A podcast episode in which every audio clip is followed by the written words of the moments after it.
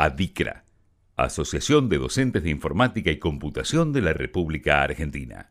Hola, profes de la audiencia, soy Leandro Batle y esta será una nueva entrega de la columna de software libre.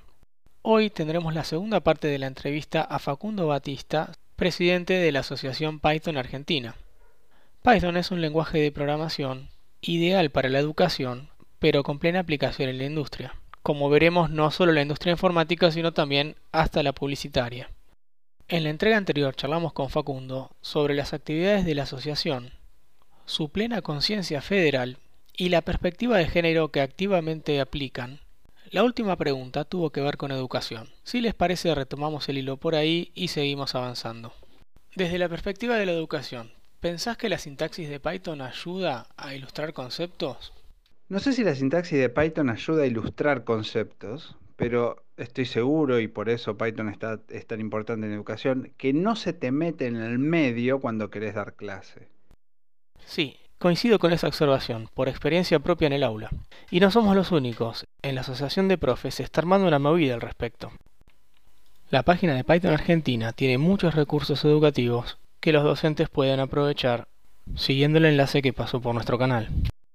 Volviendo al amable de la sintaxis, basta notar que hasta se usa en publicidades. Una empresa de robótica usó Python para la publicidad de su ya famoso robot cuadrúpedo, ese que se parece a un perro. En esa publicidad todo lo que es aspecto funcional de Spot está relatado como un programa de Python. La verdad que no me sorprende, porque uno de los fuertes que tiene Python y una de las razones por las cuales explotó tanto en la última década es que se usa en infinidad de ambientes no tradicionales. O sea, lo utilizan, Python es al mismo tiempo tan fácil de aprender y tan poderoso que no te corta enseguida lo que podés lograr, que lo utiliza un montón de gente de un montón de industrias o ramas de la ciencia. Entonces lo ves aparecer en cualquier esquina insospechada. Hablemos un poco de la industria informática. Python es un lenguaje ya largamente establecido y compite con nuevos lenguajes, digamos estrella, sin embargo, a nivel internacional, los sueldos para programadores y programadoras Python son mayores al promedio.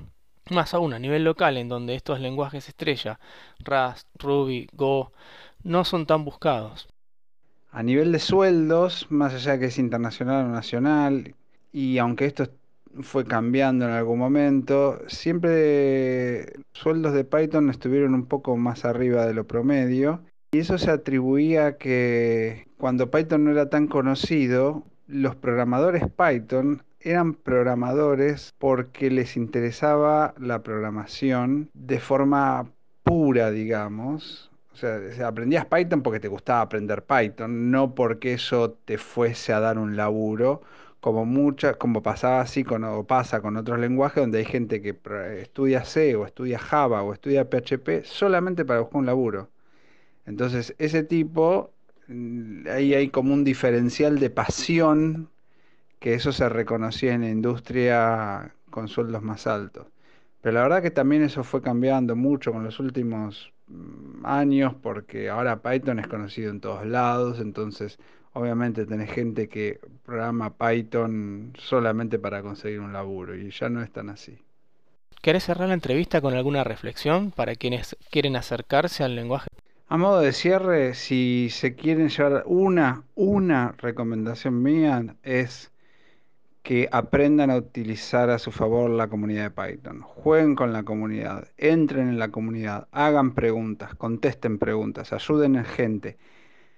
Déjense ser ayudados. Es la, mejor, una de las mejores características del lenguaje Python es su comunidad, no solo acá en Argentina, sino en todo el mundo y eso hay que realmente hay que aprovecharlo y participar en la comunidad no es algo que te enseñen en la facultad o en un curso técnico sobre programación.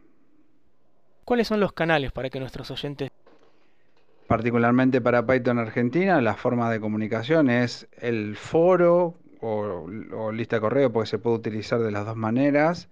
Para anotarse, entren a charlas.python.org.ar o el canal de Telegram de Python Argentina, que es t.me barra Python Argentina, y la página de Python Argentina es python.org.ar. Y si quieren entrar a la asociación civil para ver qué onda, para participar o para incluso para hacerse socios, es ac de asociación civil, ac.python.org.ar.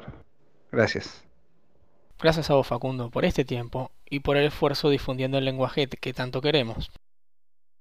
Y esta fue la segunda y última parte de la entrevista a Facundo Batista, donde hablamos de las características del lenguaje Python y sus aplicaciones a educación, la industria, etc. Pueden buscar la primera parte en el sitio de la asociación www.adicra.org.ar.